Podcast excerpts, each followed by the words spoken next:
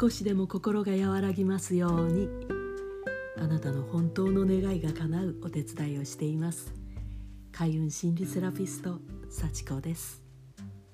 今日も昨日に引き続き自分を大切にするということについて話しちゃおうかな。う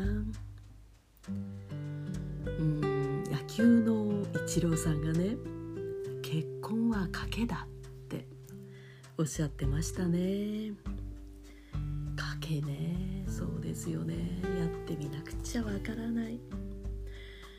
そう同居してみないとね。気が合うように思えた相手でも全部が全部同じじゃないですものね。やってみないとわからないことたくさんありますね。相手と違うところをどう折り合いをつけるかということですかね。これって結局自分との折り合いのつけ方になってくるのかな、えー、まずはお互いを知る。そして理解する。許す。これですかね。まあなかなか難しいかな。難しいからね。まあとりあえずねお相手の方の機嫌を損ねないように、えー、気が付かないふりをするとか。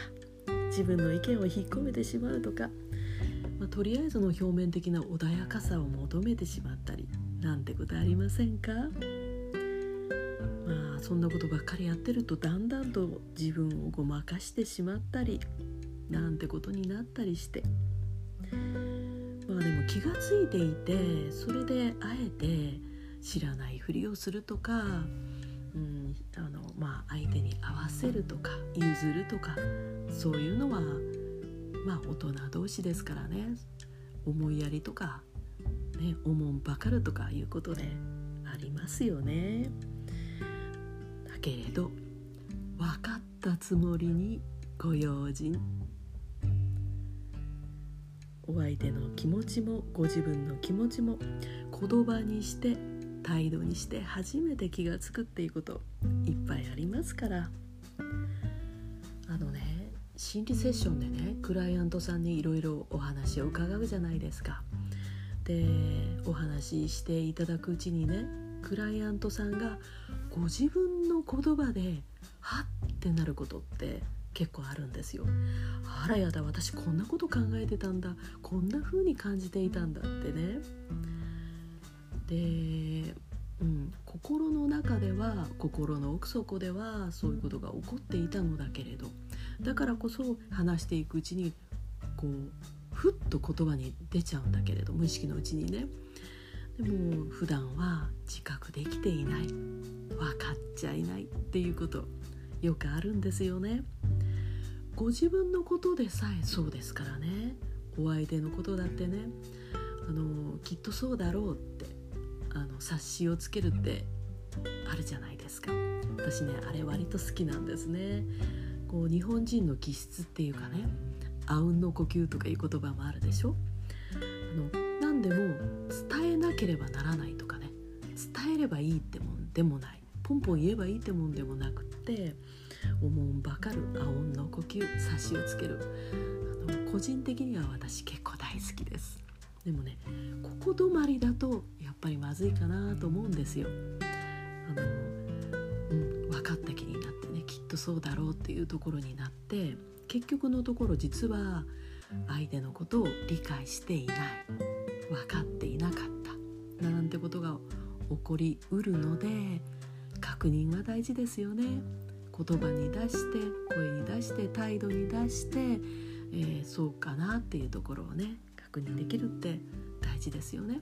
でその確認もねあの、なんかこう変な気を使ったりとか、えー、変な心配をしたりとか恐れたりするんじゃなくってさらっとできるといいですよね。あの関係性っていうのはね最初からできているものではなくてだんだんと毎日毎日の積み重ねで、えー、作られているものなんですよね。あの小さなことだからいいやっていうことではなくて「まあ、塵も積もれば山となる」って言葉があるじゃないですか。小さいことだからこそあのハードルが低いことねハードルが低いうちにまあパラッと言っちゃうさらっと言っちゃうっていうそういうことをやっていくうちにそれがだんだんと習慣になってで2人の共通の習慣になって関係性が作られていくっていうことになるかなって思います。でそうすることであの、うん、無駄なこうエネルギーをね消耗しないであの不必要な気の使い方で疲れてしまうということがなくなるでしょ？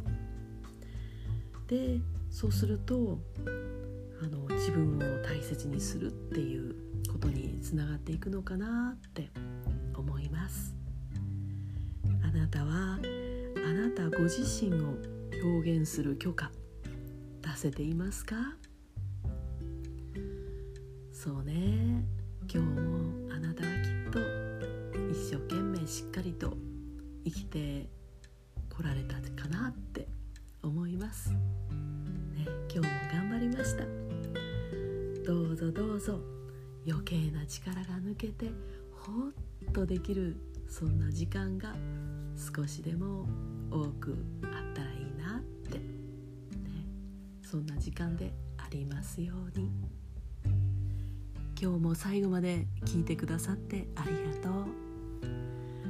またこの声聞いてみようかなと思ってくださったら是非フォローしてくださると嬉しいです。幸子がお送りいたしました。では。またね。